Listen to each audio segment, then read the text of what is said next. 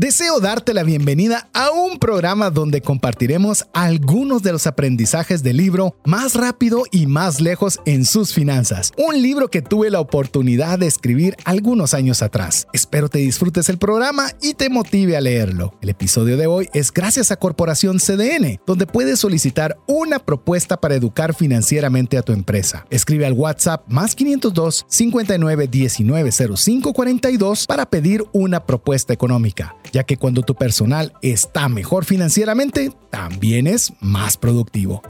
Iniciamos.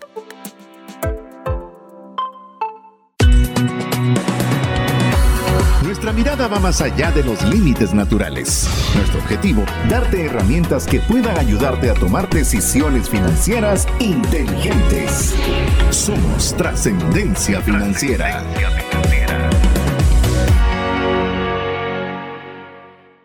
Soy César Tánchez y disfruto despertar sin necesidad de despertador. Mi nombre es Mario López Alguero y cuando compro dulces siempre me gusta separarlos por sabor, así como un sabor a la vez.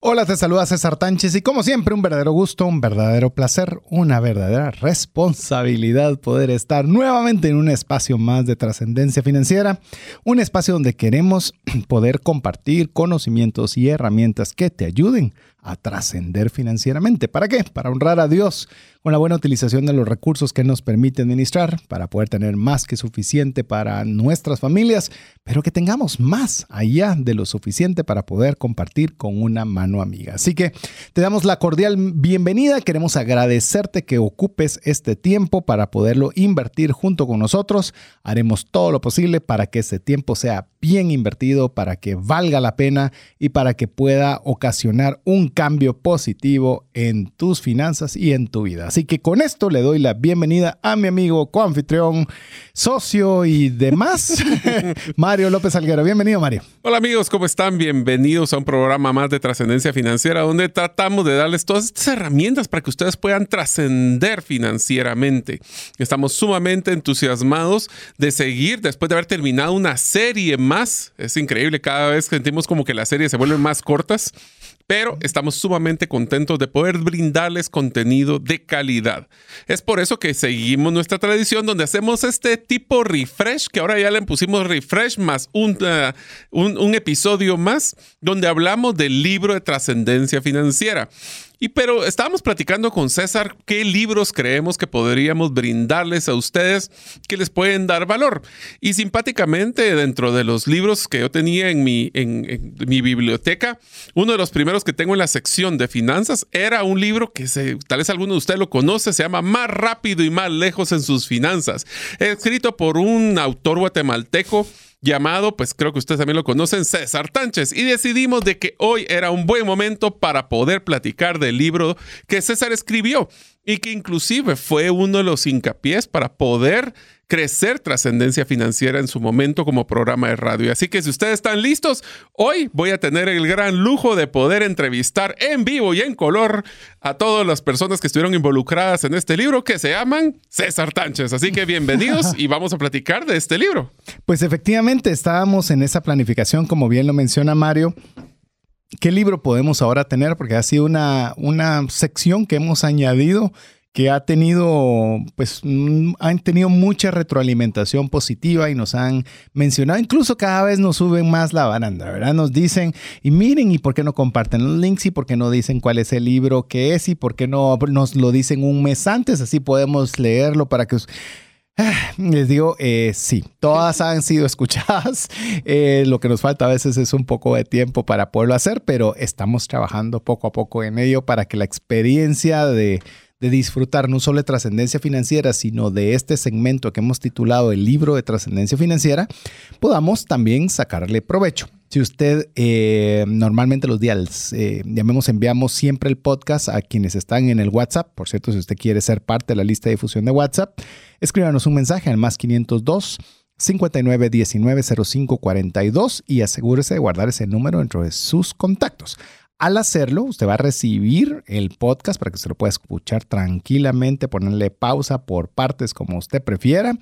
Y adicional, nosotros le enviamos usualmente una infografía, que en este caso, pues esencialmente le enviamos cuál es el libro y dónde lo puede adquirir. Así que con eso, eh, efectivamente, llegamos a un punto de, que de verdad que no habíamos platicado durante todo este tiempo sobre el libro que tuve la oportunidad de escribir. Quiero contarles, eh, déjame que arranque un poquito contando con, esta, con esta historia. Quiero contarles que siempre habría querido escribir un libro, siempre.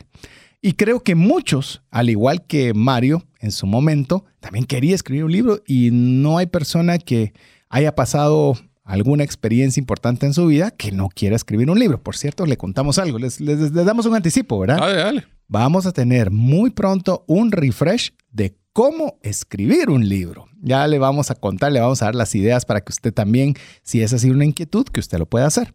La cuestión es que siempre, por alguna razón, nunca se puede hacer el libro. Eh, en cierta oportunidad, un amigo, Juan Fernando Campos, me dice, mira, esto, esto hay que ponerle fecha, porque si no, no se va a hacer. Entonces te voy a planificar. En ese momento él era el director de la radio y él puso que íbamos a hacer una actividad, una charla para el lanzamiento del libro. Y se puso la fecha. Y se puso la fecha, se calendarizó, etcétera, etcétera. Así que había una fecha límite para poderlo realizar.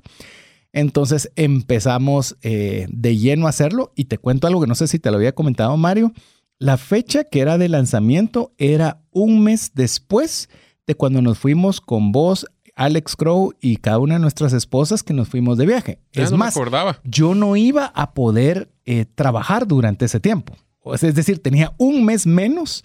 No, no es que nos hayamos ido un mes, pero llamemos el interín de ida, regreso y pendientes. Eh, no iba a poderlo elaborar. Entonces fue increíble lo que hubo que correr.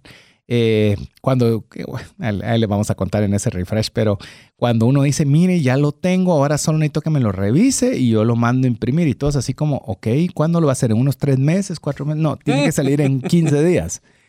15 días. ¿Y ¿Cómo se lo va a revisar en 15 días? No sé, usted dígame de qué forma sí se puede. Eh, mire, conforme tenga, mándemelo porque no puedo esperar a que me lo tenga completo. Entonces se fue por partes, iba a revisar por partes, por partes. Bueno, ¿Qué le puedo decir? Fue una, fue una historia en la cual que quizás si no se hace de esa forma, Tal vez no lo hubiéramos hecho. El libro. sí, sí, sí.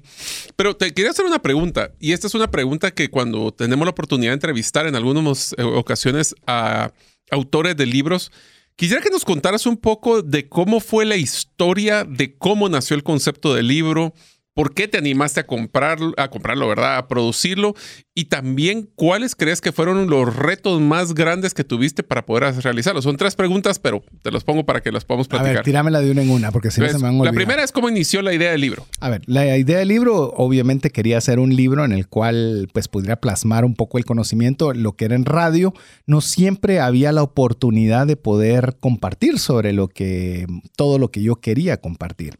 Muchas personas en su momento me pedían eh, asesorías financieras y no podía, por supuesto, atender ni una pequeña parte de todas las personas que solicitaban esto. Entonces decía, ¿cómo puedo darle a las personas una herramienta para que en caso yo no pueda atenderles o servirles, que haya una herramienta en la cual puedan tener una fácil eh, guía como si estuvieran sentados conmigo? Entonces, esa fue llamemos la mitad de la respuesta. La otra es que yo tengo una, como ustedes saben, o la mayoría de personas saben, tengo una agencia corredora de seguros. Al ser una agencia corredora de seguros, estoy muy claro de los seguros de vida y consecuentemente estoy muy claro que en cualquier momento yo puedo faltar. Entonces, al yo faltar, yo decía, tantos años me he tomado en estar enseñando de finanzas personales a tantas personas por diferentes medios y si yo llegara a faltar hoy día, yo no podría tener la oportunidad de enseñarles a usar el dinero a mis hijas. No tendría esa oportunidad. Si ya tan solo yo pudiera dejar plasmado en un libro lo que me gustaría haberles enseñado a mis hijas respecto del dinero, ya con eso el libro tendría absoluto sentido de ser escrito. O sea, ¿crees que fue más un concepto que te motivó como legado? ¿Fue un legado que querías dejarle a tus hijas? ¿Es un tema de porque, a ver, cuando yo sé que me estábamos adelantando un poquito a ese episodio que estamos preparando, pero una de las razones que también existe es porque querés como que compartir la información. Seguro. Otra razón es que no quieres parecer loro y seguir repitiendo la misma mismo, información múltiples veces. Y el tercero que acabas de mencionar es el legado. ¿Las tres fueron motivantes o cuál fue el que principal pesó? Yo creo que las tres fueron principales. Puedo decir que en su momento era el legado, la, la que tenía más peso, porque si algo se van a dar cuenta es que llamemos directamente a hacerse millonario del libro, pues no es Damos la, fe. no ni la primera ni la segunda vez. Sí, porque Mario ya... a Le voy a contar algo brevemente, porque ya vamos a tener ese libro. También deberíamos tener el libro, uno que hicimos junto con Mario, y eh, cuando estaba haciendo la segunda impresión de, la segunda... ¿Cómo se le llama esto? La segunda impresión La del segunda libro. edición. Sí, la segunda edición. eh, me dice la editorial con la que la trabajamos, nos dice, miren, y no han considerado esa charla que dieron tal día de poder hacer un libro. Ahí cómo lo hacemos y comenzamos a trazar el mapa. Y yo no sé si te recordás, pero te, te llamé y te digo, solo quiero decirte que te voy a ayudar a que taches una línea de tu bucket list o tu listado de cosas de hacer antes de morir. Y, y- pero Y yo me recuerdo así un silencio, así se quedó. Mario usualmente no se queda callado, la verdad. No es de los que se queda callado, pero así como... ¿Y qué estás hablando? eh, ¿qué, qué será? Y pues bueno, le tiré la iniciativa de una vez y pues ahí vino el, el segundo libro en mi caso y el primero de Mario. Así que sí, yo creo que en buena medida eh, inició como legado. Ese fue el objetivo porque no sabía si se iba a vender, si alguien iba a quererlo. Eh, siempre era una inquietud y decía, bueno, con que mis hijas lo lean algún día, yo estaré feliz de que, de que así sea. Y ya de allí en adelante, enhorabuena. Quiero contarles también que parte de lo que había decidido es que aquellas personas que no podían tener ese tiempo personal uno a uno para, para tener algún tipo de asesoría, vos sabes que yo, yo pensé ingenuamente, porque te decir ingenuamente, decía, le voy a decir a las personas que lean primero el libro. Una vez lean el libro, con las dudas que tengan, les aparto tiempo. Y vos sabes qué pasaba, se acabaron las visitas uno a uno. No, ya no habían solicitudes. Sí, sí. Y sabe, sabe, sabe, amigo, amiga, y eso le quiero decir con, con mucho respeto, pero también con mucho ahínco de motivarle a, a pensar diferente. A veces no queremos pagar el precio de arreglar nuestras finanzas. Y ese puede ser el precio de pagar un libro que cueste 15 dólares, 10 dólares, no sé cuánto cuesta ahorita en este momento. Pero pagar eso, tomarme el tiempo de leer, de aprender y después preguntar. A veces queremos que nos resuelvan todo y a veces no estamos dispuestos a Creo poner de nuestra parte. Queremos que todo nos lo den ya procesado sin que nosotros hagamos el esfuerzo cuando nos damos cuenta que parte de la solución es hacer el esfuerzo para poder llegar a hacerlo. Es que, mira, un libro, y eso se lo digo a mí, a mí, y por eso estamos tan contentos con este segmento, un libro es un derroche de conocimiento de la persona que lo escribió. En su momento, cuando lo escribí, di lo mejor que tenía. Es decir, no me quedé, a esto no lo voy a compartir porque esta es una receta. Di lo mejor que podía.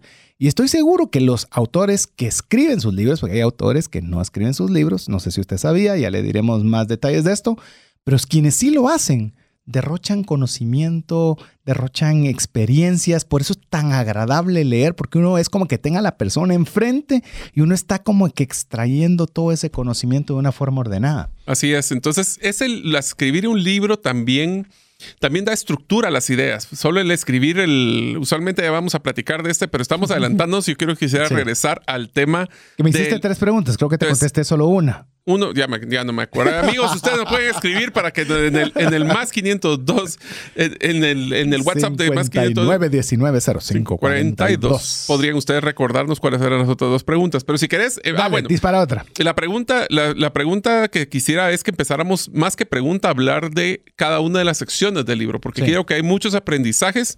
Y voy a empezar con el capítulo 1 del libro, que se llama Propósito. Hay una frase que me gustó mucho que dice, con frecuencia invertimos nuestro tiempo en resolver el cómo y el qué, pero dedicamos poco tiempo, si es que lo hacemos, a evaluar el por qué queremos hacerlo. Quisiera que entendiera, entender por qué esta frase es tan importante en el contexto de finanzas personales. A ver, y eso yo creo que para contestarla tengo que contestar por qué el libro se llama Más rápido y más lejos en sus finanzas. Cuando iniciamos el programa de radio, eh, nos llamaban algunas personas y nos decían, mire, tengo tal problema de deudas, debo 25 mil y no sé cómo sacarlo. Y les decíamos dos, tres cosas que tenían que hacer y al pues al buen tiempo ah, nos llamaban y nos decían, miren, se recuerdan de esa deuda, ya está toda pagada y todos éramos alegría y felicidad. Pero ¿sabe qué pasaba después? Unos tres, cuatro meses después nos llamaba la misma persona diciendo que ya no debía 25 mil, sino debía 50 mil.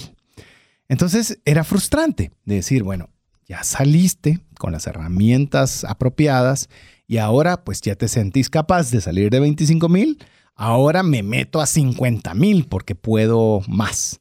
Entonces ahí fue donde me di cuenta que mucha de la literatura que había disponible para educación financiera era relacionada con el presupuesto, con el control de gastos, con evitar las deudas y toda esa temática, llamemos generalizada, pero muy poco había que tratar a la raíz del problema. Mm. Es decir, cómo realmente yo puedo tener finanzas saludables no solo rápido, sino también durante más tiempo. Y ahí fue donde venía, donde viene el título del libro, que no solo es llegar más rápido, sino también más lejos, donde yo pueda mantenerme financieramente bien por un mayor espacio de tiempo.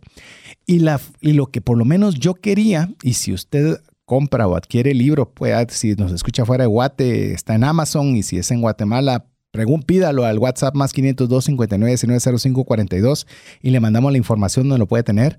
Pero lo importante era cómo puedo llegar más lejos, cómo puedo mantener bien mis finanzas por más tiempo.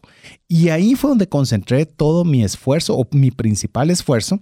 El libro tiene 100 páginas y el propósito, Mario, solo para una respuesta algo larga de, de tu pregunta, es que son 42 páginas de las 100 en el tema del propósito.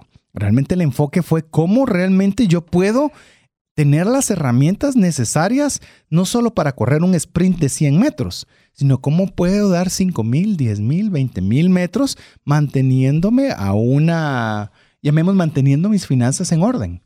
Y creo que me, uno de los temas, pues obviamente llevo mucho tiempo de platicar con César porque estuve en el lanzamiento de tu libro, si te recuerdas, estuve acá. Por supuesto que lo sé. Y una de las cosas que cuando presentó César, que me pareció... O sea, sí llegué a la, fecha límite y sí pude dar la charla. Y diste la charla y yo vine para poder echarte porras o tirarte los tomates. Te aguantaste los tomates, pero bueno, eso será una ensalada de otro día. A los amigos, si usted estuvo en esa charla y nos está escuchando, escríbamelo. Sería agradable. Fue un lleno completo, gracias a Dios. Centro Convenciones Ilumina.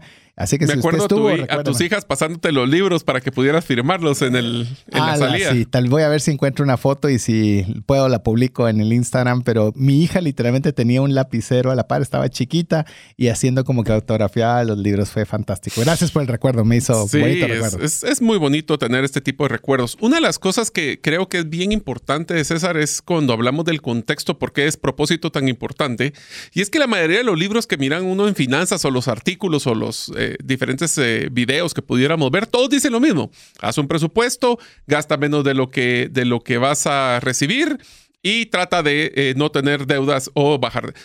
Todo eso suena lógico y es evidente, pero la pregunta principal, que es tu primer capítulo, es ¿y para qué voy a dejar de gastar o para qué voy a dejar de tener deudas? Si pudiera estar... No, no me molesta que me estén llamando a cobrar, lo sé que no es cierto, pero la importancia es quiero más dinero. Y creo que la pregunta es ¿y para qué? Que es parte del propósito, ¿no? ¿Por qué lo voy a hacer? O sea, eh, y vos lo mencionabas, por ejemplo, ¿te gusta gastar o no te gusta gastar? A todos nos gusta gastar. Es que es agradable gastar. ¿Quién no quiere comprarse la nueva iPad, el nuevo, la nueva computadora, el nuevo teléfono? O sea, todos tenemos algo que nos gusta mucho y quisiéramos gastar sin problema. Y las tarjetas de crédito nos han facilitado que lo podamos hacer y de ahí viene la deuda. Es decir, hacer lo contrario es difícil. Así es. Eso es eso requiere que nosotros estemos en, una, en un estado en el cual tenemos claro el propósito para que podamos contrarrestarlo. Si no lo tenemos claro, o sea, entramos en una batalla donde inicialmente tenemos la batalla perdida. Sí. Sí, porque no, no, no tenés a ver, existe un tema de salario emocional y de motivación emocional, que uno tiene que estar claro de que la mayoría de las compras que realizamos son emocionales, no son lógicas. Y eso lo platicamos en trascendencia financiera constantemente. En conductual, sí, toda una serie. Entonces, ¿qué es lo que pasa? Nosotros tenemos que tomar en cuenta de que tenemos que automotivarnos y autorregularnos para poder tener realmente buenas finanzas personales. Y voy a sumarle a lo que vos estabas diciendo, y eso creo que va a dar pauta a una de las temáticas que, que se tratan en este primer, este primer capítulo. Y es autorregularme. disciplinarme, controlarme, son palabras que detestamos. O sea, yo no sé usted, pues, pero a mí que me digan, tenés que regularte o, o sea, no es algo que nos guste. Pero cuando encontramos nuestro propósito, es cambiarlo por algo que no nos gusta a verlo como una herramienta para conseguir algo que yo quiero. Y para esto, una, de las temáticas principales de este primer capítulo es, ¿tenemos sueños? Es una pregunta que de hecho ya, ya hemos eh, trabajado o lo hemos visto aquí en el programa en episodios anteriores, la importancia de soñar. ¿Por qué razón lo puse? Porque muchas veces de adultos, con todos los problemas que estamos atravesando, no sé si te ha pasado a vos, Mario, lo dudo, en serio lo voy a preguntar dudando, pero perdemos la capacidad de soñar. Yo lo perdí. O sea, había un momento que voy a contarlo rápidamente. Estaba en una, actividad de, motivacional y una persona, sí, ¿cuál es tu sueño? Sí, grita, sí, todos paren, y todos aplaudan. Y terminé la reunión y yo dije, ¿y qué sueño realmente yo tengo? Y me di cuenta que todo un adulto, con todos los clavos que tenía financieros, había perdido la capacidad de soñar. ¿Sabes qué es lo que pasa? De que el, en un momento de crisis, lo primero que hacemos es dejar de soñar porque nosotros mismos, nuestro mí mismo, el mí mismo, nos está boicoteando, nos está eliminando porque en el momento que tratamos de ver la luz, nos dice, la luz no puede estar vigente porque tú tienes deudas que salir o tienes problemas que solucionar. Entonces, ¿qué es al revés? Para poder salir y verla, para poder salir de los problemas, tienes que tener un sueño claro de que es el propósito de para qué vas a querer salir del, problema. No solo es salir de la deuda, es para tener una mejor calidad de vida, para tener mejores situaciones con la familia. ¿Para qué? Quiero decirle con, con esto que decía Mario, en el tema de los sueños es tan importante y si usted se siente identificado, por eso lo cuento, porque fue algo que me sucedió a mí, no es algo que me, que me contaron. Incluso me da risa cuando la persona que me estaba haciendo la revisión ortográfica y me dice, deme su bibliografía para colocarla. Pues el que vive y habla, le dije, porque realmente lo que quería era un compendio de mis aprendizajes, mis aciertos y mis desaciertos. Y le digo, cuando yo traté de poner, dije, son cuentos, yo tengo que ver cómo tengo un sueño. Y me puse una hoja en blanco y no sabe lo duro que era que no podía tener la capacidad de escribir una cosa estaba viendo la televisión, me recuerdo, y vi un lugar bien bonito. Y dije, ah, qué bonito sería estar ahí. Pongamos eso, pues. O sea, así de mal me encontraba en ese momento. Entonces decidí aprender a que teníamos que tener, a, hacer como los niños chiquitos. Que uno le pregunta a los niños, ¿qué soñas? Y sueñan de toquen ser astronauta. Ahora son youtubers, ¿vaya? En mi tiempo eran astronautas, ahora son youtubers. Ahora soy influenciador. influencer y todas esas cosas. Pero la, la mente les, les, les vuela hasta que llegan un momento en que, por ejemplo, como tienen la mente tan abierta y quieren en un restaurante pedir todo lo más caro y comienza uno a decirles, ¿y vos qué crees? Que el dinero sale de los árboles, que... Entonces el niño ya comienza a decir, pues no se puede, ¿verdad? Y llegan al primer trabajo y no se puede. Y cuando sienten. No se pudo. No se pudo. Pero quiero compartirle brevemente tres consejos. Lea el libro, pero si quiere así un spoiler. ¿Cómo es que dicen? Ah, cuidado que viene un spoiler. bueno, todo este episodio va a ser un spoiler de tu libro. Así, que... aquí va el primer spoiler. Cuando usted quiera hacer un sueño, procure que hayan tres factores que deben ser muy, muy... Eh, que deben estar presentes. Uno debe ser propio. A veces tenemos sueños heredados. O peor aún, copiamos eh, sueños de otras personas por tratar de simplemente simularlos. O porque creo que yo no tengo un sueño, entonces copiar el del otro es más fácil. Sí, y, o por ejemplo el del papá, pensemos en, por ejemplo, en las, en las, en los casos que los papás, por ejemplo, en las yo soy doctor y tú tienes que ser doctor. que ser doctor. Y entonces yo fui abogado, tu abuelo fue abogado y entonces tenemos todos que ser abogados. Entonces ahí es donde tenemos que tener el primer cuidado de que nosotros tengamos algo que sea propio. El número dos es que debe ser detallado. Por ejemplo, Mario, ejemplo, poneme un ejemplo vago. Te lo voy a poner yo. me quiero ir de viaje. Ah, entonces, usted dice, no, pero eso es específico. No, entonces viene la pregunta por los niños. ¿A dónde quieres irte? Me quiero ir a Japón. ¿A qué ciudad de Japón? A, no sé, Tokio tal vez. ¿Y por qué quisieras ir a Tokio? porque me llamó la atención de que es una ciudad con mucha tecnología. ¿Y qué parte de la tecnología te gustaría ir a visitar? ¿Alguna empresa? ¿Algún...? algún... Sí, la sede de Nintendo. Ah, la sede de Nintendo. ¿Se da cuenta? ¿Y qué fecha? ¿En qué fecha? ¿En qué época? Eh, ¿Cuánto vale? Exacto. Entonces usted ya se da la oportunidad de tener un sueño claro. Ya no se lo quiere irme de viaje. ¿A dónde? ¿A cuánto tiempo? ¿En qué hotel te querés quedar? ¿Qué lugares serían indispensables para que puedas hacerlo? Y con esto, Mario, cerrar el tercer consejo eh, al respecto cuando uno establece un sueño, que es cómo nosotros lo podemos hacer de forma ilimitada. Porque rápido nuestra cabeza dice, ¿y cómo te vas a ir ahí? ¿Tienes el dinero? Y no te recuerdas que Y cuando tenés deudas. no te dejas eh, ni soñar eso, ¿y ¿verdad? ¿Cómo vas a creer que vos, vos si no has viajado, pero ni al interior de la República, cómo vas a poderte ir? Y comenzamos. En la parte de establecer el sueño, miren, no le están cobrando por soñar. Usted puede poner lo que usted quiera en esa hoja de papel. Pero se va a dar cuenta que soñar es gratis. No solo es gratis, sino que es exageradamente gratificante. Te comenzás a sentir bien, comenzás a buscar fotos. Exacto. Es el punto inicial para poder tener un propósito, tener ese tipo de sueños. Pero bueno, Espero que no le esté dando sueño y que usted sea parte de la comunidad de trascendencia financiera escribiéndonos al WhatsApp más 502 59 19 05 42. Esperamos su mensaje mientras usted escucha mensajes importantes para usted. Si llegara a fallecer la persona que lleva el ingreso al hogar, ¿se tendrían los recursos económicos para poder seguir adelante? Si la respuesta es no, el seguro de vida es algo imprescindible a contratar. Adquiere un seguro de vida de bajo costo que te devuelva todo lo aportado en 20 años. Cotiza el tuyo al WhatsApp más 502 5995 4444.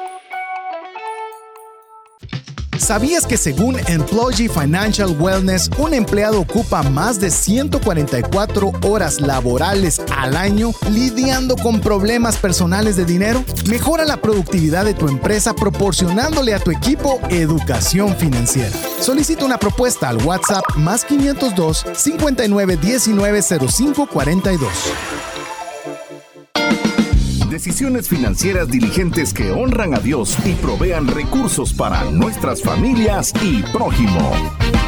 Ya veo, usted va a tener que detenerme para que no, no me emocione con la temática de hoy. De alguna forma creo que la tengo bastante clara. Así que estábamos estamos conversando del libro Más rápido, más lejos en sus finanzas, el cual pues es el libro de trascendencia financiera que hemos escogido el día de hoy. Increíble que no está ni siquiera entre los primeros. Ya creo que tenemos como un año de estar con esta dinámica y hasta ahora. Por lo menos llevamos unos seis libros, fácil. Así, facilito. Así que bueno, llegó el momento de que si usted todavía no lo ha leído, pues bueno, es una, es una alternativa para poderlo incluir dentro de sus libros de trascendencia financiera. Así es, entonces ya hemos hablado un poco de la primera, bueno, ¿por qué es que César se animó a hacer este libro? ¿Cuál era su propósito? ¿Y cuál es el primer capítulo que empezamos hablando de propósito? Y es, ¿para qué quieres? ¿Cuál es el propósito de tener tus finanzas? Y un poco de hablar de los sueños. Pero también dentro de lo que se habla en este capítulo, César, es de que existen, y este fue uno de los que me cambió la forma de pensar cuando leí tu libro la primera vez, y era de que no solo existe, primero, ¿qué es el concepto de riqueza? Y cuáles son los tipos de riqueza que describías en el libro. Yo creo que cuando hablamos de riqueza fácilmente solo pensamos en dinero. Es decir, esta persona es rica. Bueno, entonces rápido asociamos, tiene mucho dinero, tiene muchos carros, muchas casas, muchos, todo, ¿verdad? Y usualmente nosotros tendemos a pensar que únicamente una persona que, que tiene recursos es una persona rica. La idea o el concepto plasmado en el libro es que realmente hay varios tipos de riqueza. Al menos su servidor puso cinco, que se los describo rápidamente. Hay una riqueza espiritual, una riqueza emocional, una riqueza intelectual, una riqueza física y una riqueza material. Entonces, y todos estos cinco tipos de riquezas tienen un, un denominador común.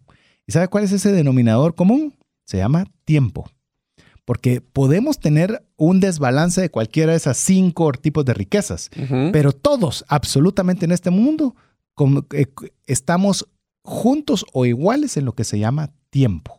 El tiempo es limitado. O sea, que crees que la mayor riqueza es tener la disponibilidad de su tiempo. por ejemplo, te lo voy a poner de esta forma. Si, por ejemplo, una persona ahorita, por decirles algo, no cuenta con un trabajo, su riqueza material quizás está baja, quizás, ¿verdad? Pero su riqueza de tiempo, su riqueza para poderse preparar para una mejor oportunidad, su riqueza intelectual, su riqueza física, porque está aprovechando hacer ejercicio para mantenerse bien, para poder tener la cabeza despejada, para poder... Entonces tiene más riqueza que quizás una persona que tal vez tenga eh, un buen trabajo, muchos ingresos, pero no tiene tiempo. Pero todo lo que me estás diciendo es de que el, una de las grandes una de las principales razones por las que personas que no tienen necesariamente mucho dinero en la cuenta monetaria, pero son felices, es porque tienen primero tienen diferentes prioridades de lo que es el riqueza y tienen posiblemente más enfoque en una riqueza, no sé, espiritual, emocional, versus otra persona que toda su riqueza y su sentido de valor está amarrado a cuánto es el número que tengo en la cuenta de ahorro o de chequera. Inclusive te lo puedo mencionar como algo importante. Yo no estoy diciendo cuál es el balance que usted debe tener. Simple y sencillamente están ya sea haga usted algo con esa riqueza o no haga algo con esa riqueza. Pero ¿cuántas personas conocemos nosotros o usted en, este caso de que usted sabe que tienen muchos recursos pero no, no pasan tiempo con su familia? O que no tienen tiempo para juntarse con sus amigos, que podríamos pensar más que dinero, más problemas. Exacto. Entonces, claro, su, su riqueza material puede ser muy elevada, pero su riqueza emocional puede ser muy limitada o no tienen tiempo para nuevos cursos, para nuevas certificaciones, para aprender más, entonces su inteligencia intelectual se comienza a ver disminuida. Pero entonces, a ver, es donde me entra una duda. Estamos hablando de que una riqueza puede ser complementaria o puede ser que opaque a otra. No sé. Yo diría que lo que hay que buscar es una riqueza integral. Es decir, que, fue, que la suma de las partes sea bueno. Yo le voy a decir algo. Eh, últimamente, y aquí está Mario de testigo, casi no he tenido, hemos tenido tiempo porque hemos estado en proyectos en conjunto con bastantes actividades. Pero por decirle algo, yo normalmente no me pierdo el almuerzo con mis hijas.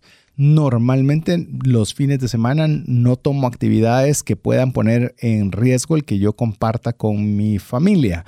Eh, y todo eso podría ser ocupado por dinero. Podrías dar charlas los sábados, podrías estar trabajando. Podría, ser un speaker internacional. Bueno, te lo puedo decir. Mi esposa, como ya lo he comentado antes, trabajaba en una multinacional, la cual tenía profesional, llamemos el tema riqueza intelectual y material, era importante pero estaba sacrificando literalmente el tiempo que podía estar con su, con su hija, en ese caso, porque no estaba la segunda hija cuando ella todavía está en ese trabajo, y afectó severamente el físico, porque estaba enferma. enferma me refiero físicamente con muchos problemas a consecuencia de esa carga de trabajo exagerada. Entonces tomamos una decisión que en su momento para nosotros fue difícil. Fue Rescindir de un ingreso importante en el hogar, es decir, bajamos la riqueza material conjunta que teníamos como hogar, pero ganamos en la emocional, ganamos en la física, ganamos... Compensaste una riqueza con otra. Y eso no es malo. Al contrario, yo lo que quiero motivarle o es lo que trato de motivar en el libro es encontrar ese balance adecuado para mí. Si yo por conseguir dinero, por la única razón de conseguir dinero, pues no estoy compartiendo con mi familia, no estoy apartando tiempo para buscar a Dios, eh, no tengo tiempo para juntarme con mis amigos porque estoy muy ocupado, no tengo tiempo de leer un libro, pues vale la pena ver si ese es el tipo de vida ese es el concepto de, poner tus barbas en rebojo. Evalúas qué es lo que te está generando felicidad. Y te, lo, y te lo voy a mencionar al revés. ¿Qué tal aquella persona que no tiene trabajo, tiene deudas y se ve obligada a tomar dos, tres trabajos para poder salir adelante? Sí, ¿por cuánto tiempo? Esa es la pregunta. ¿Cuánto tiempo va a estar así? Ah, ya salió de deudas, pero sigue con los mismos porque ahora quiero A, quiero B, quiero C. Yo no estoy diciendo cuánto tiempo debe hacerlo, sino que tenga en mente que hay varios tipos de riquezas y usted depende qué balance le va a dar. Te diría de que es, es importante no solo balancear, como lo estás mencionando, priorizar, y solo quiero hacer un comentario para que sigamos en el, en el escribiendo lo de tu libro, es que también la alegría y la valoración que existe de las riquezas cambia en el tiempo. En algún momento, cuando estamos jóvenes y recién estamos casados, para nosotros una riqueza muy grande es cuando viene nuestro primer hijo o hija y entonces generamos uno muy emocional. Después, ya que los niños son grandes, posiblemente tendremos uno más intelectual. Antes que se nos atrofie todos los músculos, queremos hacer alguna riqueza física, etc. Entonces, yo digo que la felicidad y estas riquezas o la visión de la prioridad de estas riquezas es un, lo que llaman un moving average o un moving target. Es, un, es una meta móvil porque cambia en el tiempo. Y te diría que en ese caso, por ejemplo, a los jovencitos que no tienen ni siquiera, no están ni casados y demás, pues tienen tiempo suficiente para dedicarle a lo material, a lo físico. Y uno quisiera poder dedicarle tanto tiempo a tanta lectura que nunca hacemos. Exacto. Entonces hay épocas en las que se va a poder tener más de una cosa u otra, o como se ha escuchado muchas veces los problemas matrimoniales del nido vacío. ¿Por qué? Porque durante todo el matrimonio no se ha sembrado riqueza emocional. No hemos invertido tiempo compartiendo en pareja y demás, pues ah, no sé a veces de qué nos podemos extrañar si hay problemas cuando ya los hijos no están. Yo no estoy diciéndole ni estoy literalmente, mm, no quiero ser un juez de nada. Simple y sencillamente decirle que cuando hablamos de riqueza, pensemos en que no solo es el dinero. Así es. Entonces, ¿qué tal si seguimos con la siguiente parte que es cómo eh, lograr definir un objetivo? Y aquí hablaba de dos tipos de variables, las tangibles y las intangibles. Aquí podemos hablar hasta de lo que en un episodio que estábamos sin querer queriendo haciendo una serie del libro de, que se llama Gerente del Cambio. Hablamos de la metodología SMART que tiene que tener medición, tiene que tener tiempo, tiene que ser específica, pero que tiene que ver las tangibles e intangibles, según lo que escribiste en el libro. Bueno, yo creo que hay variables que nosotros eh, podemos claramente definir. Cuando nosotros fijamos un objetivo, podemos ponerle una fecha y podemos ponerle qué exactamente queremos hacer y podemos guardar y demás. Pero hay algunas que no son tan claras. Mm. Es decir, eh, yo me voy a proponer que voy a ascender en este puesto. Pero intangible de esto significa ya desarrollé las destrezas necesarias para ese puesto que estoy aspirando. Porque mm. yo también yo puedo poner, yo voy a ser el gerente general de esta empresa dentro de cinco años. Puse qué es lo que quiero hacer, puse una fecha, está bien, pero ¿y qué tal las variables intangibles? ¿Estás estudiando? ¿Estás certificándote? te lo voy a poner tal vez una intangible de otra forma. quiero, me, quiero incrementar mi felicidad. Es súper intangible. Quiero estar más motivado quiero eh, poder ser, pues, quisiera bajar mi nivel de tristeza. todo lo que tiene que ver con la parte subjetiva va amarrado al intangible. De hecho, te lo puedo mencionar de una forma concreta, que tengo un ejemplo que me gusta utilizar para ello, es que en las finanzas personales hay que quitar todos los, los llamemos todo lo intangible y volverlo tangible. Quiero ser un buen papá. No dice nada. No se puede medir. ¿Cómo vas a medir el, porcentaje de mejora de papá que eres? Lo podés hacer cuantificándolo. Ejemplo, voy a jugar 10 minutos todos los días con mis hijas. Ok, entonces ese se vuelve el ah, tangible. Exacto. Eh, estoy seguro que si vos jugás 10 minutos con tus hijas todos los días, seguro sos un mejor papá. es decir, no, no eh, en el tema intangible es que a veces nos quedamos con, con ideas abstractas.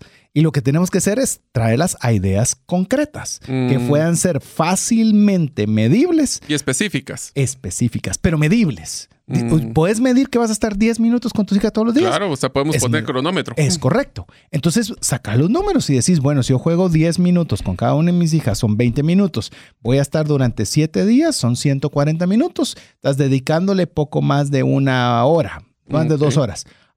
No es por nada, pero un tiempo que lo podrías haber dedicado para ver televisión, para leer. Lo que pasa es que aquí creo que vale la pena, que es un tema que hemos platicado varias veces, César, es que tenemos que estar claros, amigos, que el decir que sí a algo es automáticamente decirle que no, a otro montón de cosas. Entonces, nuestra vida va, más que un tema de decisiones, es un tema de priorización y de estar seleccionando la ruta de que sí quiero estar versus la que no quiero estar. Ese es un punto. Y segundo punto, el no hacer nada es tomar una decisión. Así es.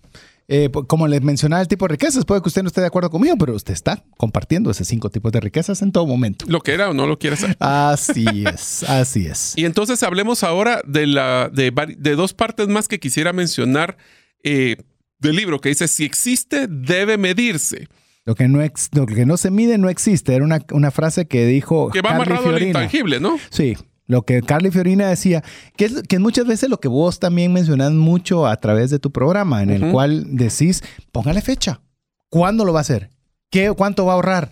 ¿En dónde lo está haciendo? O sea, tiene que llevarle un control a las cosas que está haciendo. Si no lo puede medir, con todo respeto, con todo cariño, no estamos haciendo nada. Vamos a hacer una expresión para que se ríen todos los que nos escuchan en Guatemala, pero vas a querer, no vas, a querer. Si no vas a querer, no, va a ayudar. Así que si vas a querer hacer tu sueño realidad, ponle fecha, definitivamente. Y mídalo, mira el progreso. Y mídalo, y, es más, manejar un tablero de control o un tablero de cómo vamos ganando nos va a motivar para seguir manejando la inercia que queremos. Si ah. nosotros simplemente decimos, tengo una deuda de un millón de quetzales, y no sé si cómo voy ni cómo lo siento.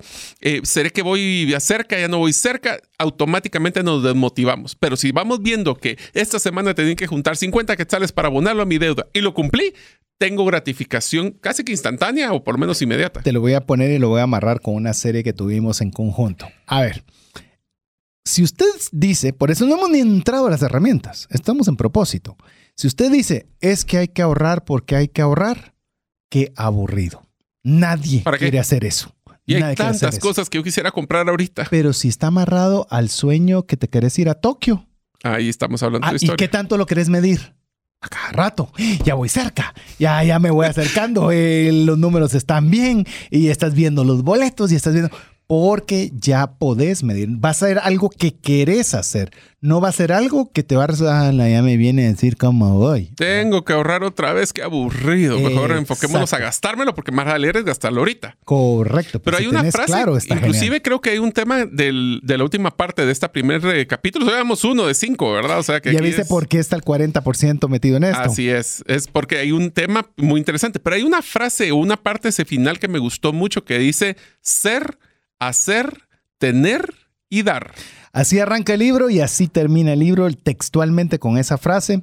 Hoy, hoy día todavía le sumaría una más que le diría ser, hacer, tener, dar, bienestar, porque eso va a ser lo que al final va a estar, va a ser un bienestar si usted logra tener estos cuatro elementos cruciales para ir más rápido y más lejos en sus finanzas porque muchas veces queremos hacer, que hoy hablamos del propósito. Antes de hacer, primero debo ser, debo tener claro por qué voy a hacer algo.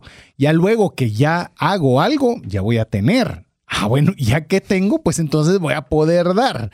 Entonces es lo que a mí me ha gustado llamar un círculo virtuoso en el cual lo pueda llevar a tener una vida que valga la pena. Tenga mucho o tenga poco pero que usted pueda estar contento cualquiera que sea su situación. Yo creo que vale la pena el, también pensar en el, ese legado, como mencionaste en el libro, de qué queremos dejar nosotros. Pero qué tal si empezamos, porque sé que todavía hay mucho contenido que platicar de tu propio libro, y es el capítulo número dos, que es Libérense.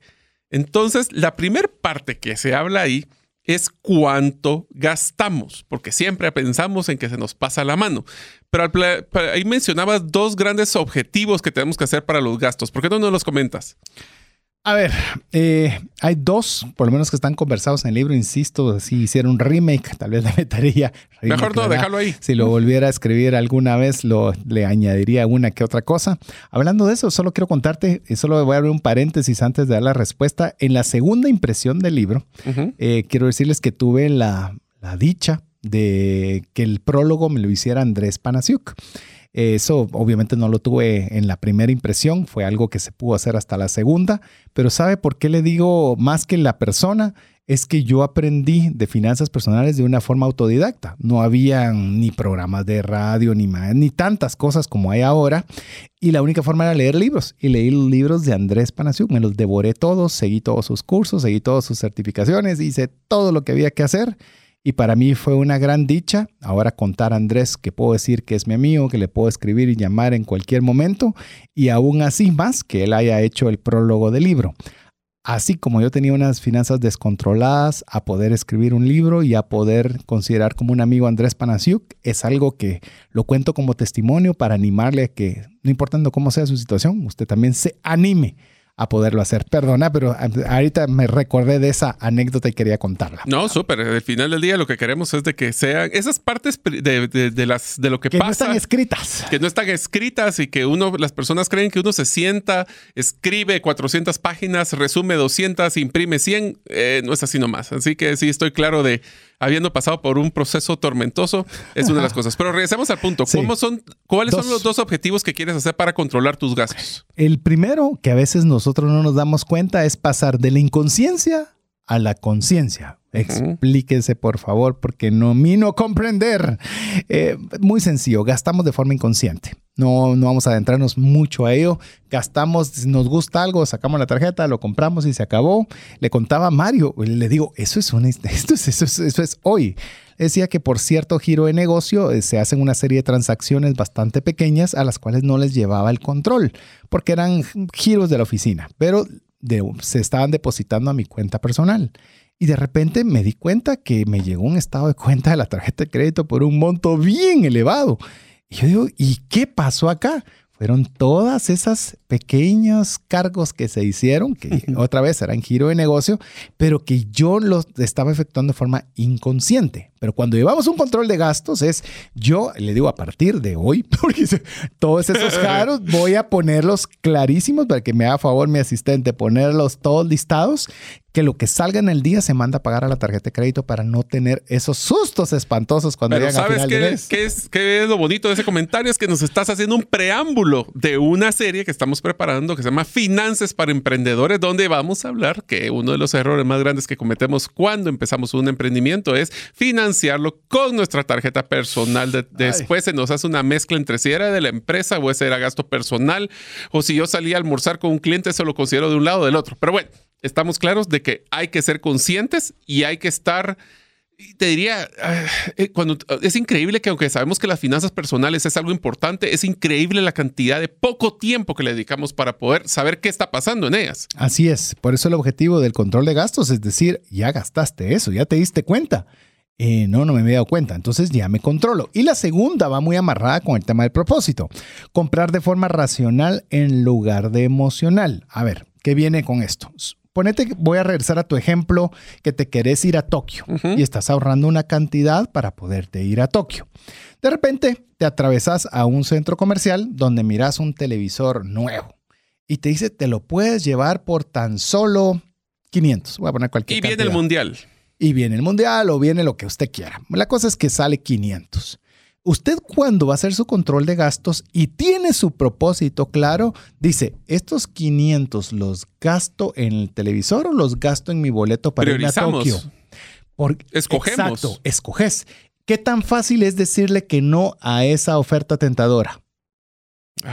Pues si tenés, pues, si no tenés un propósito. Pero si tenés claro que te querés ir a Tokio. Lo que pasa es que tenés algo con qué sopesar y con algo con qué comparar y priorizar. Pero si solo tenés así como, ay, bueno, tengo, de, tengo de la tarjeta de crédito, pero son 500 más y de todo modo ya debo mil, ¿qué importa? Ahí nos metemos en problemas. Pero si tenés tu propósito claro, racionalizás y decís, bueno, esos 500 que en lugar de meterlos en un nuevo televisor, que todavía mi televisor funciona, mejor los meto al ahorro para poder ir a Tokio antes. Sí, pero yo te voy a decir una cosa. Comprendo tu punto, comparto tu punto, pero sé que es sumamente difícil eso decirnos no a nosotros mismos. Sumamente complicado, especialmente cuando es un tema emocional. Yo te lo puedo, te lo puedo decir que, que, otra vez estoy de acuerdo, pero que hay un factor importante. Cuando haces todo el proceso que detalla el libro para que usted lo pueda hacer por paso a paso, es que no vas a tener un sueño que medio te importa. Porque si medio te importa. un buen sueño. Deja que sea bueno, pero para vos es muy importante. Porque si es muy importante, entonces te vas a dar cuenta de que sí, sí, yo, o sea, yo prefiero mil veces irme a Tokio que agarrar ese televisor. Ahorita, como me diste un ejemplo X, te pones a pensar, eh, eh pero podría prescindir de Tokio. Entonces mm. puedo, puedo comprarme el televisor. Pero si usted es algo que de verdad lo añora, y mire, cuando usted hace ese, ejercicio, ¿sabe O sea, que me decís que entre más poderoso el, y más gasolina emocional tenga ese sueño, más, nos va a ayudar para cumplirlo. Y si no es fácil, es que el sueño no es apasionante. Mm, tiene que ser apasionante. Ese es, un termómetro. Porque si decís, ah, pero ¿qué importa? Eh, no era apasionante. Entonces regresemos otra vez a establecer bien el sueño porque no está puesto. ¿Sabe qué he visto yo, amigo y amiga? Y lo digo con respeto y cariño. Cuando he hecho este ejercicio en algunas empresas, ¿sabe qué he visto yo? Es comprarle zapatos nuevos a mis hijos. Y en una zapatería que él le guste. Eso a veces se limitan los, los, los grandes sueños. A veces pensamos que solo es viajar a Tokio. Pero decir, bueno, yo nunca me pude comprar mis zapatos nuevos en una, siempre me los regaló mi hermano mayor o tenía que ir viendo donde hubieran de descuento. Pero a veces decimos, ala, pero qué lindo sería yo poderle comprar el zapato que quiera. Y ahí nos damos cuenta que a eso estoy dispuesto a sacrificarme y hacer algo. Pero te das cuenta entonces ahí el concepto de la riqueza no es necesariamente la riqueza de tener dinero, sino que la riqueza en este caso emocional, o familiar. Entonces es donde tenemos que sopesar y priorizar cuáles son las riquezas que de veras nos interesan. Así es. Así que le repito estos, estos beneficios de llevar un control de gastos, este que usted pasa de la inconsciencia a la conciencia y a la vez usted en lugar de comprar solo emocionalmente, usted ya va a tener también un criterio para comprar racionalmente. No por decir, es que yo esto es lo inteligente por hacer. No, es que estoy tomando estos recursos porque quiero cumplir mis sueños. Y entonces entramos al tema de, si hablamos de cuánto gastamos, hablamos de cuánto ingresamos. Ahí pueden ustedes escuchar varios episodios que hemos hablado sobre un ingreso activo, uno pasivo. Pero quisiera que entráramos solo que tal vez me describieras el tema de qué debe de incluir un buen presupuesto, que es el tercer tema de, esta, de este capítulo. Es más, se lo voy a decir sumamente rápido y no se esmere en el libro de encontrar 30 páginas de esto, porque si no me recuerdo mal, sí mucho, creo que le invertí tres o cuatro, dos páginas, dos páginas. ¿Por qué razón? Porque mire, hasta que usted no tenga el propósito bien establecido, todo lo demás va a ser tedioso. Así es. Pero si hace un propósito bien claro, lo demás sabe que se convierte en herramientas. Es esto me va a servir para lograr mis sueños. Esto no va a ser porque todo el mundo dice que tengo que llevar un presupuesto. No, es que el presupuesto y su control de gastos le van a ayudar para conseguir su propósito. A ver, brevemente le digo mis sugerencias. Usted añádele, quítele como usted prefiera, pero yo considero que debería tener un apartado para Dios, para la generosidad, para el ahorro, para la inversión, para los gastos, para las deudas y obviamente llevar el control de sus ingresos. Entonces, esa sería en los porcentajes, pues obviamente usted puede distribuirlo como usted considere, pero le puedo decir algo, mientras más holgura tenga en ese presupuesto, más tranquilo va a vivir. Recuerde que hablamos del factor tiempo. Y cuando usted tiene esa tranquilidad de que usted tiene una holgura en su presupuesto, toma decisiones con mayor tranquilidad y usted se puede sentir mucho más tranquilo. Así es, entonces como ustedes, sí, espero que estén emocionados para poder aprender más de qué significa ese presupuesto, cómo podríamos nosotros establecer el nuestro y después cómo saldremos del peligro. Eso es lo que nos viene después de esta pequeña pausa donde vamos a poder eh, los comentarios y mensajes que son de su interés. Así es, así que eh, le animamos a que usted nos escriba al WhatsApp más 502 59 19 05 42 para que usted pueda ser parte de la comunidad de trascendencia financiera. Recuérdese que es importante que usted guarde ese contacto, ese número dentro de sus contactos. Es, lo damos mensajes importantes para usted y regresamos en breve. Una sola enfermedad puede acabar o destruir considerablemente el patrimonio que te ha tomado una vida construir. No permitas que eso suceda y contrata un seguro de salud que te permita tener acceso a los mejores hospitales del mundo y con cero deducible en hospitalizaciones en Guatemala. Solicita una cotización al WhatsApp 5995 4444. ¿Deseas aprender a invertir en criptomonedas y no sabes por dónde iniciar? El curso Realizando tu primera inversión en criptomonedas te guiará desde cero hasta realizar tu primera inversión. No necesitas experiencia o conocimiento previo. Adquiere el curso en herramientasprácticas.com e ingresa el código Bitcoin Economics para poder obtener 5 dólares de descuento. Mensajes vía WhatsApp 502 59190542.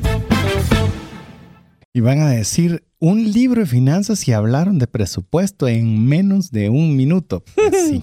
Si no está todo, mire, eso es como un edificio. Si los fundamentos no están bien, todo lo que le ponga arriba se lo lleva el viento.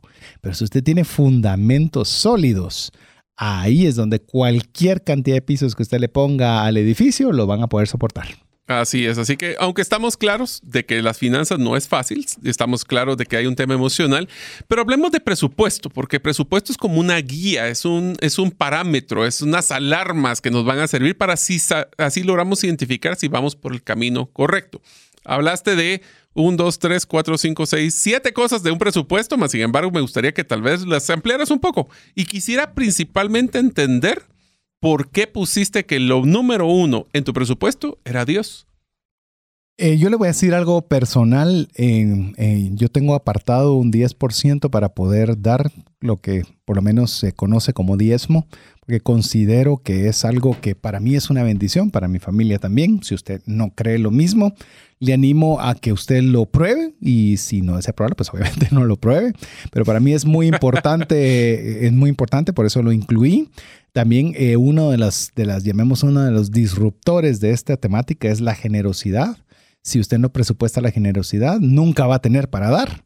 Entonces, lo ideal es que usted aparte una cantidad, un 1%, 5%, 10%, lo que usted quiera poner, pero así va a tener un recurso disponible para poder compartir cuando se vea la necesidad adecuada. Necesidades hay siempre. Por eso el programa se llama Trascendencia Financiera, para que usted obviamente pues no sea solo tener herramientas para que yo me vaya a Tokio, que enhorabuena lo pueda hacer, pero que se vaya a Tokio y también tenga lo suficiente para poder compartir alimento, pueda compartir en cualquiera de sus posibilidades con una persona que necesite de su ayuda. Lo importante al final cuando usted haga todo este balance de, rubros dentro de su presupuesto es que usted logre definir cuál es su estado.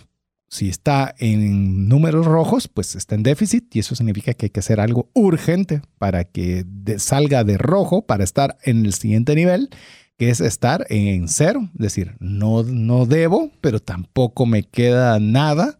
Y para hacer un esfuerzo para dar el siguiente escalón, que es cuando estamos en superávit, es que ya tenemos una holgura, que ya, eh, ya tuvimos una serie, no me recuerdo cuántas fue esa serie, pero fue una fuera serie larga, la de ahorro, en la cual usted ya puede decir, tengo holgura para ahorrar, para hacer cualquier otra cosa.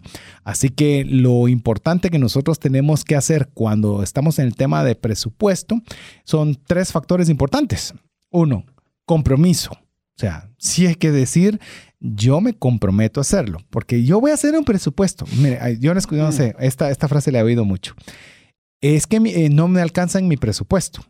Otra vez, le voy a decir por qué es que puedo decir esto con absoluta certeza cuando tenía más requerimientos y un poco más de tiempo para poder atender personas individuales en asesorías, venían y me decían, mire, es que quiero hablar de mi situación. Perfecto. ¿Me puede traer su presupuesto? No, es que yo, yo, yo, calculo que el colegio pago como tanto, que tal, calculo. calculo. Entonces le digo, ¿sabe qué? Paremos acá, trabaje su presupuesto y me llama cuando tenga su presupuesto y con mucho gusto lo revisamos. Hmm. ¿Sabes qué pasaba? Nunca llegaban. Exactamente. ya sabía. Entonces no hay compromiso. Entonces, si no hay compromiso, no lo va a poder llevar. Y va a ser muy difícil que tenga un compromiso si no tiene un sueño o un propósito por el cual va a llegar. Ya se dando cuenta porque todo esto tiene, tiene correlación. Esto le va a ayudar a tomar buenas decisiones porque usted va a poder saber con números. Pero más te da una claridad. Saber si podés o no podés. A ver, te voy a decir un dato que siempre lo platicamos con César y siempre me parece que es interesante. Lo más interesante es que no lo hacíamos, por lo menos yo no lo hacía antes era tener un catálogo de mi deuda. O sea, en el sentido de qué tengo de deuda, en dónde y cuánto cuesta cada una de esas deudas. ¿Ustedes lo tienen, amigo? O sea, ustedes saben cuánto es la tasa de interés de cada una de sus tarjetas de crédito, saben la tasa de interés que están pagando sus préstamos prendarios, fiduciarios. Y aquí te voy a decir uno que estoy seguro que no sabe la mayoría de las personas. ¿Saben cuál es la tasa de interés que le cobraron en ese extra financiamiento que ustedes están teniendo en su tarjeta de crédito? Te lo digo fácilmente. Hice un tweet, si ustedes nos buscan en Twitter. A mí me va a ubicar en todas mis redes sociales por mi nombre, porque no es común, así que es bastante fácil ubicarme. Pero un tweet en el cual puse las tasas de interés vigentes en Guatemala y así sido el éxito de mis tweets. Así como, wow, qué tweet. Y digo, pero eso es, eso es lo primero que, que al menos su servidor busca ver cuánto van a cobrar de interés en esta tarjeta de crédito y era una sensación. Que no sea una sensación para usted, que usted sepa en ese inventario cabalmente saber cuánto debe, a quién lo debe, qué tasa de interés tiene y más importante aún, qué va a hacer para poder salir de ese, ese tipo de deudas que particularmente en el libro, eh, pues esto si llamemos, es un, lo, describo, lo que se llama el plan bola de nieve. Esto no soy el único, son muchos autores de, educadores financieros que lo hacen. Hay diferentes formas de verlo, en la cual le dice, pague el mínimo en todas y de, la, y de una va a pagar una cantidad superior hasta poder salir de esa primera deuda. Unos dicen hay que pagar la deuda más cara primero y otros dicen hay que pagar la deuda más pequeña primero. Matemáticamente debería agarrar la deuda más, cara, primero. Sí, sí, sí. Pero emocionalmente es mejor agarrar la deuda pequeña primero. ¿Por qué? Porque te más rápido o No, porque te da victoria. Ah, Ya es una gratificación. una gratifi- es un quick win, como lo decimos, es una ganancia rápida. Decir, Ya. "Ala, ya salí de una, tenía 10, ahora solo tengo 9. Entonces te animas a hacer la siguiente y demás, aunque no haya sido representativamente la más cara, pero te da esa energía eh, emocional. Te da gasolina continuar. emocional. Te da gasolina emocional. Ah, Entonces mira. yo recomiendo por eso que inicie por la más pequeña. Si quiere tener detalles, obviamente no podemos ir todos los pasos del libro, pero por eso está ahí en el libro. La idea cuando usted está saliendo de deudas es que usted viaje más ligero. E Imagine usted, yo no sé si te has dado cuenta, Mario, cuando los, cuando vemos películas, porque gracias a Dios no me ha pasado en la vida real, que estás viendo la película cuando hay eh, barcos o navíos que están en unas grandes tormentas, lo primero que hacen es botar todo lo que tiene peso Ujú. es algo similar. Cuando estamos en aquellas tormentas financieras, lo primero que hay que hacer es liberarnos de deudas, liberarnos de A todas ver, aquellas voy, cosas voy que a nos... poner una historia personal para que ejemplificar esto. Usualmente cuando nosotros viajamos con mi familia, el peso máximo de una maleta es una meta, no es una máximo, es una meta de que a eso hay que llegar. Y por ende, el mover, eh, por ejemplo, en un tipo de, de- de transporte público, una de esas maletas es sumamente complicado. Una vez viajó César, eh, no voy a entrar en los detalles de ese viaje, pero le pidió a su familia que todos tuvieran solo una maleta de mano. de mano. Entonces, el cómo, cómo fue de fácil. Vamos a ponerlo en contexto cabal. Una maleta de mano para un viaje de tres semanas. Va, Comparado con una maleta gigantesca para las mismas tres semanas. ¿Qué tanto, qué tanta energía tuvimos que gastar el de la maleta grande contra la maleta de mano? Ahí nos damos cuenta que viajar ligero lo que trae es dejar no solo las anclas que nos están amarrando, sino que también nos va a hacer mucho más ágiles en el proceso de toma de decisiones. Eh, voy a añadir, porque eso obviamente es un, es un chequecito a mi favor versus el de Mario, pero Sí, voy a contarle, pero voy a contarle un chequecito a favor de Mario, que lo aprendí de él también y que tiene relación con lo que estamos hablando. Por ejemplo, hay un lugar donde Mario puede conseguir, por ejemplo, ropa de frío a muy bajo costo. Ah, sí. Pero la ropa de frío eh, usualmente es pesada, ocupa mucho espacio y demás. Y va a esos lugares fríos, ocupando mucho espacio en el inicio, pero con la idea de dejar esa ropa en el lugar al que llegó para poder liberar espacio, liberar peso y poderlo llenar de cosas que ellos quieren traer acá. Ujú. Mire qué bonita está la analogía que es liberarnos de aquellas cosas que nos están generando peso, que nos están generando carga, para llenarla de cosas bonitas y alegres para su vida. Pero tengan mucho cuidado con esta genealogía porque algunos de ustedes están pensando, ah, ¿sabes qué? Lo que voy a hacer es que voy a vaciar mi closet para tener espacio para llenarlo de nuevo. Así que tengamos cuidado que esta analogía es ser libre de deuda, nos va a ayudar a ser flexibles y tomar decisiones. No es, tengo un espacio para llenarlo con más cosas. Bueno, fíjate que te voy a contar una historia también en esta relacionada. Conocí una persona que la cual la llegué a visitar y llegué a visitarla y pues es una persona que tenía recursos, dejémoslo ahí, no era una persona que estaba pasando necesidad, dejémoslo así. Y entro y veo que no hay una sala, no está la sala.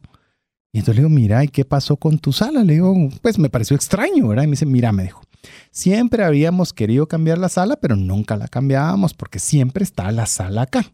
Entonces tomamos la decisión con mi esposa de obsequiarla a unas personas que nosotros creíamos que les podía ser útil y dijimos, ya ah, dejamos un espacio para que venga la nueva sala cuando tenga que venir.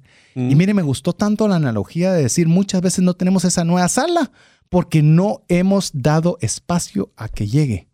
Y hay veces nosotros queremos, entre todo el estrés y todas las cosas, queremos que lleguen cosas buenas, que lleguen bendiciones, que lleguen muchas cosas, pero no hemos abierto el espacio para que lleguen esas nuevas bendiciones a nuestra vida. Pero bueno. Me gusta mucho el concepto de esto como las grandes piedras de Franklin Covey, donde uno Sí, no puede llenar sí. de bendiciones su vida si está llena de un montón de cositas chiquitas que tal vez no son tan relevantes. Así es, así es. Así que, eh, ¿por, qué el, ¿por qué el tema de mm, el libro se llama Libérese? Pues ahora con todas esas ana- analogías creo que le quedó bastante claro por qué todo el liberarnos de todas esas deudas, por qué el llevar un adecuado control de nuestros gastos, nos libera, nos quita esas esclavitudes, esos pesos innecesarios. Para Es- llegar al capítulo 3, que es Sí. cuando ya no tengo esas anclas, ¿qué es lo que puedo hacer? Acelerar. Y ahí es donde entramos ahora sí el tema de los ingresos. A ver, eh, a mí me gusta hablar mucho del tema de acelerar con, con, un ejemplo de una motocicleta y te lo voy a tirar a vos que Mm, eras, eras o seguís siendo fan, no sé. Me queda duda. Hay veces Soy que fan, quiero- pero con recelo. Así es. El tema es, imagínate que tenés una motocicleta de, de un, un buen tamaño de motor. Y en el cual yo te digo, aquí está una cadena de tráiler y lo voy a encadenar a la llanta de esa moto o donde se pueda agarrar bien la moto y la pongo en un poste de concreto. ¿Qué va a pasar si vos aceleras esa moto que tiene un gran motor, que es una tremenda moto, pero qué va a suceder? Ah, va a ser súper complicado. ¿Vas a poderla mover desde el lugar? No, ¿O va a ocasionar un accidente o lo que va, a sea? ser, va a ser- va a ser imprudente. Correcto. Ahora, ¿qué es lo que? Por eso es que está el punto número 3 y no es el punto número 2, el acelerar. Cuando queremos corregir nuestras finanzas personales, lo que queremos es aumentenme los ingresos. Si yo ganara más, si yo A, B o C, entonces podría salir. Y eso es como querer acelerar una motocicleta de alto poder cuando estamos amarrados a un poste de concreto. o sea, Entonces- vas a gastar mucha energía y no vas a llegar a ningún lado. Porque crees que el capítulo 2 se llama que nosotros tenemos que liberarnos. Es quitar las cadenas. Si no vas a acelerar a ningún lado. Exacto. Pero si ya te quitaste las cadenas, ¿cómo va a responder ese motor? Ah, ahora sí. Exacto, porque ya está libre. Ya, ya podés darte el lujo de poderle darle eh, todo el deseo, el empuje. empuje. a ese gran motor.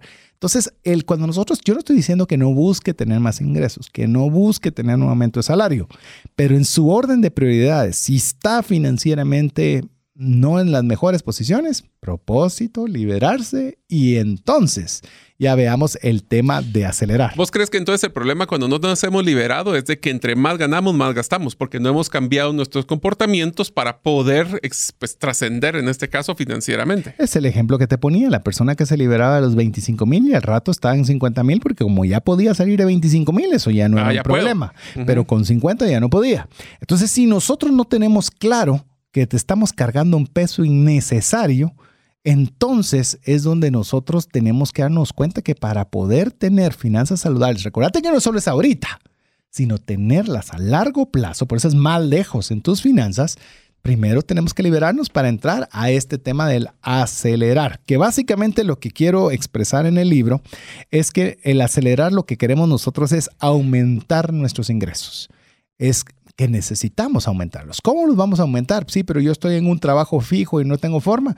Pues tal vez generaré un emprendimiento de 5 de la tarde en adelante, o tal vez tendré un trabajo secundario en fin de semana, o tal vez voy a sacar certificaciones, voy a sacar estudios para que me consideren por un tomar ascenso. acción. Voy a hacer algo con el objetivo de aumentar mis ingresos. Sí, es que si, si nosotros no, o sea, yo sé que todos quisiéramos ganar la lotería, pero hay un dicho que me encanta que dice, jamás te va a ganar la lotería si no compras un boleto. Así es. O sea, si no, primero tienes que tomar acción antes de que puedas tener una reacción. Y por eso es que es tan importante lo que estás mencionando. Definitivamente tenemos que incrementar los ingresos. Yo estoy también muy consciente que hay personas que por más que controlen todos sus gastos y hagan todo lo posible, va a ser muy difícil que puedan salir adelante y van a requerir de poder tener un ingreso adicional. Lo hablamos en otras series del programa donde tener múltiples formas de ingreso es algo que es sano para Diluye. cualquiera. Y diluye tu riesgo. Diluye riesgo, te da más posibilidades, eh, no sé. Pero siempre estemos pensando cómo podemos hacer para aprovechar las virtudes y los talentos y destrezas que Dios nos ha dado para poder generar más ingresos. Así es. Y esos ingresos mejor si los vamos diversificando. No voy a entrar al tema de diversificación de portafolio porque ese es otro tema que no deberíamos de entrar, pero que les puede llamar la atención. Y una de las cosas que también mencionabas ahí era qué tipo de ingresos, los activos, los pasivos. Y en el momento, y me acuerdo muy bien de este último porque el libro lo escribiste antes de la pandemia. Sí. Y durante la pandemia hay una de las, de las recomendaciones aquí que creo que hubiera sido muy importante que todos nuestros estudiantes lo tuvieran en mente, que eran temas como ventas de activos. Así es. Todos esos activos que no están generando un ingreso, están generando un gasto. Así es. Entonces, ya sea por depreciación, por mantenimiento, por desempolvarlo. Entonces, todas estas cosas, si estamos en problemas y queremos generar ingresos, podemos deshacernos de productos. Sí, pero es que a mí me encanta, pero ¿lo necesitas o prefieres tener un poco de paz y tranquilidad financiera? Y yo le quiero decir algo, por ejemplo, voy a mencionarle rápidamente cuando estamos haciendo ingresos activos, es decir, que usted hace una labor y recibe una compensación. Hay tres elementos que yo durante el libro le animo a que usted pueda considerar para aumentarlos. Uno, el crecimiento personal, que es básicamente obvio, lo que lo hemos estado mencionando con bastante frecuencia. El segundo es que usted haga las cosas con excelencia que a veces nosotros queremos, somos los que llegamos a las 8 con un minuto, nos vamos a las 5 menos un minuto y hacemos estrictamente lo que nos pidieron y ni un paso adicional más. Entonces nuestras posibilidades de que aumenten nuestros ingresos a través de activos, fijo, eh, perdón, a través de activos, eh, no va a ser, no va a ser muy probable. pero ¿qué tal si usted hace las cosas con excelencia? Ah, pero es que usted no sabe, yo soy el, llamemos del puesto gato, yo soy el asistente número 7 del gato, ¿verdad? ¿Yo cómo lo voy a lograr?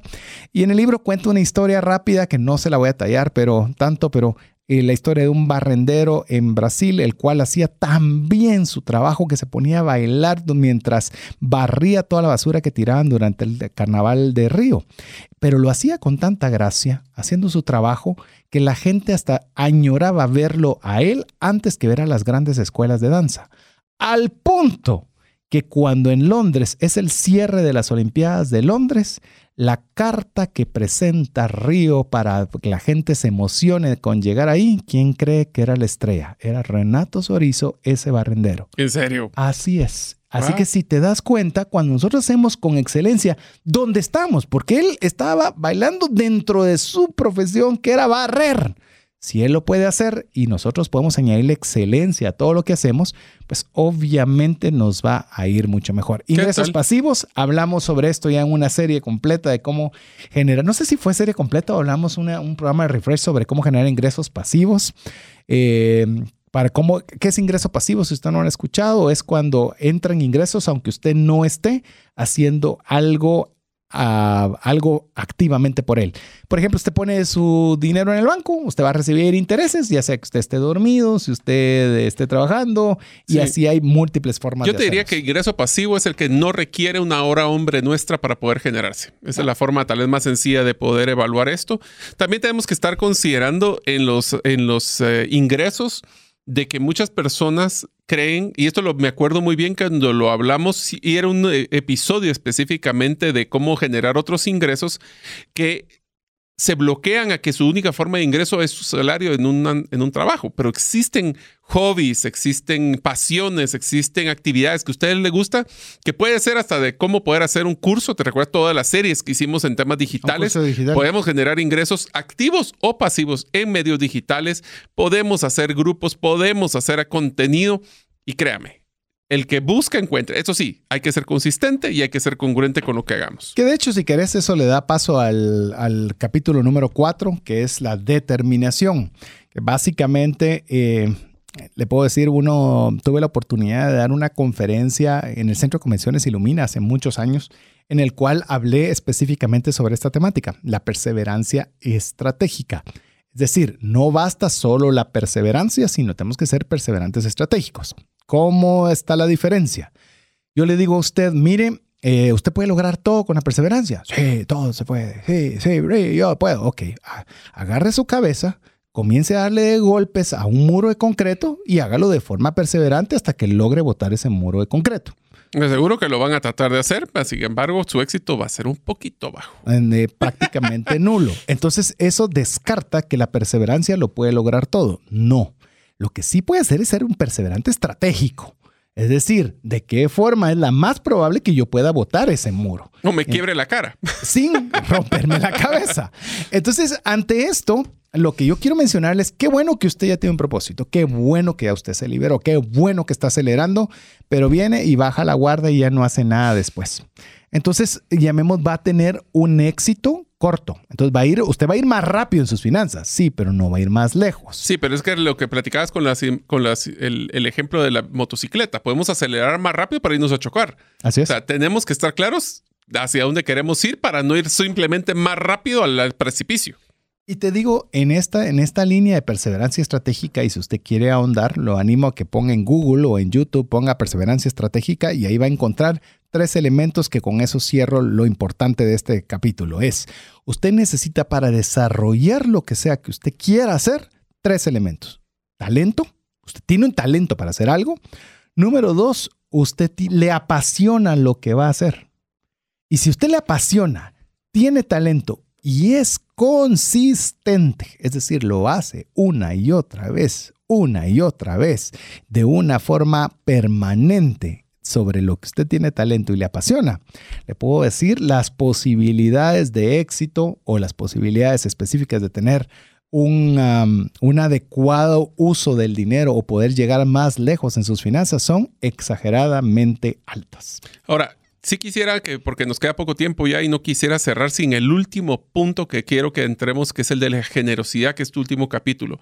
¿Por qué crees que en un tema donde tenemos ir más rápido y más lejos en tus finanzas, tenemos que hablar de presupuestos, la generosidad debería ser un punto clave dentro de este modelo? Le voy a decir algo, spoiler, diría por ahí, el, de las eh, retroalimentaciones que he tenido del libro. Eh, y si usted ya lo leyó, por favor, compártame las suyas y mejor aún, compártalas en Amazon si es que ahí lo leyó para que más personas se animen a leerlo. Es que el capítulo que más les gusta es específicamente este, el de la generosidad. Eh, le puedo decir que cuando lo escribí, lo escribí llorando. Eh, me recuerdo perfectamente dónde estaba sentado, cuando estaba escribiéndolo y cómo se me estaban saliendo las lágrimas en el momento de hacerlo, porque ahí es cuando nos damos cuenta que si usted hace el paso 1 al 4, usted va a tener dinero. Téngalo por seguro que si usted hace del 1 al 4, dinero va a tener. Ahora, lo va a realizar. ¿Va a ser una persona realizada hasta este punto? No. Porque si usted no aparta una cantidad para poder compartir, lo que usted tenga será solo más dinero. Lo que le da sentido a que usted pueda seguir generando es cuando usted está relacionado con la necesidad de su prójimo. Por eso cuando hablamos siempre en la introducción de qué es trascendencia financiera, honrar a Dios con los recursos, tener yo lo suficiente, pero tener más allá para darle a una mano amiga. Por eso si se da cuenta, esto no es así, ah, qué bonita se ve la frase y es algo que realmente queremos motivarlo para que usted pueda tener lo suficiente y más allá para poder compartir, porque entonces generará alegría. Cuento una historia rápida. Estaba con un médico, creo que la cuento también en el libro, el médico muy exitoso, un montón de pacientes afuera y yo trato el tema que tenía que tratar con él le digo, mire, nos juntamos el próximo miércoles y él me dice, no puedo el miércoles porque voy a hacer obra social a tal lugar. Y yo genuinamente lo felicité. Le dije, bueno, mire, lo felicito porque qué bueno que usted está dedicando ese tiempo. Y él me contesta de una forma tosca y me dice, mire, yo no lo hago por ellos, lo hago por mí. Porque si yo no doy, rápido, rápido me comienzo a creer que soy la gran cosa.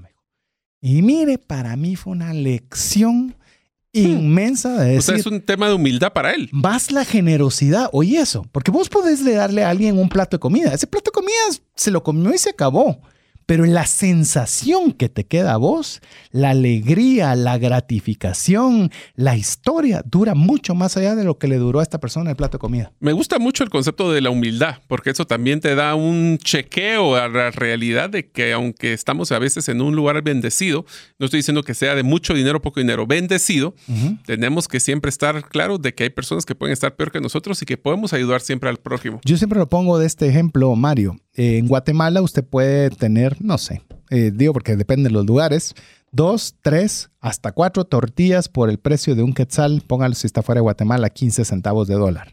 Mi pregunta es, ¿usted es tan pobre que no puede compartir una de esas tortillas con alguien más? ¿O darle a una persona tres, cuatro tortillas? Ah, pero es que eso no es nada. Dígale si no es nada al que no ha comido nada el día de hoy, si no es nada. Mm. Entonces, ahí es donde nosotros nos ponemos en contexto. Por eso Mario decía algo que hemos, o hemos procurado decirlo lo suficiente durante el programa, es, esto no es para hablar el que tiene millones.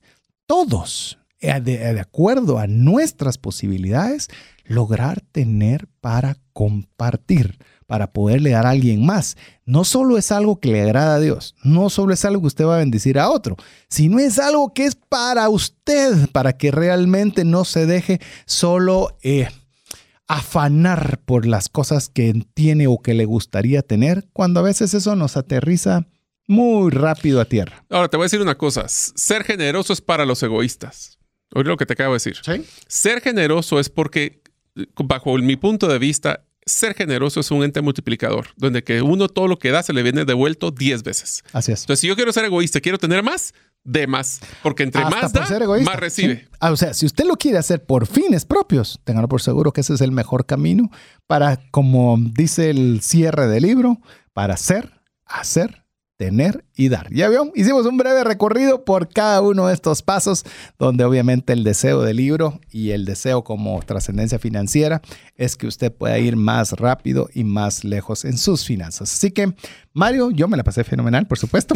Así que espero que usted también, amigo, amiga, lo haya pasado muy bien. Así que, Mario, te dejo las palabras para ya ir cerrando el programa. Pues eh, mira, primero que me alegro mucho cada vez que reviso tu libro. No es la primera vez que lo hago con vos, pero realmente para todos los que ustedes que han escuchado, espero que les, dé, les haya llamado la atención comprar el libro. La verdad es que es un libro que vale la pena leer y releer, especialmente porque como no siempre estamos en la mejor posición financiera, en los momentos donde estamos complicados, es el momento donde tenemos que buscar estas recomendaciones. Y lo que me gusta del libro de César es que es atemporal. Así como lo escribió antes de la pandemia, durante la pandemia o después de la pandemia, siguen siendo válidos las recomendaciones. Así que si no lo han escuchado o no lo han visto y leído, mejor dicho, porque ahora puede ser en audio, el libro podría ser en un futuro, no te estoy comprometiendo, ah, pero eh, les recomiendo que lo lean. Lo pueden encontrar en la mayoría de las librerías en los países o si no en Kindle en Amazon.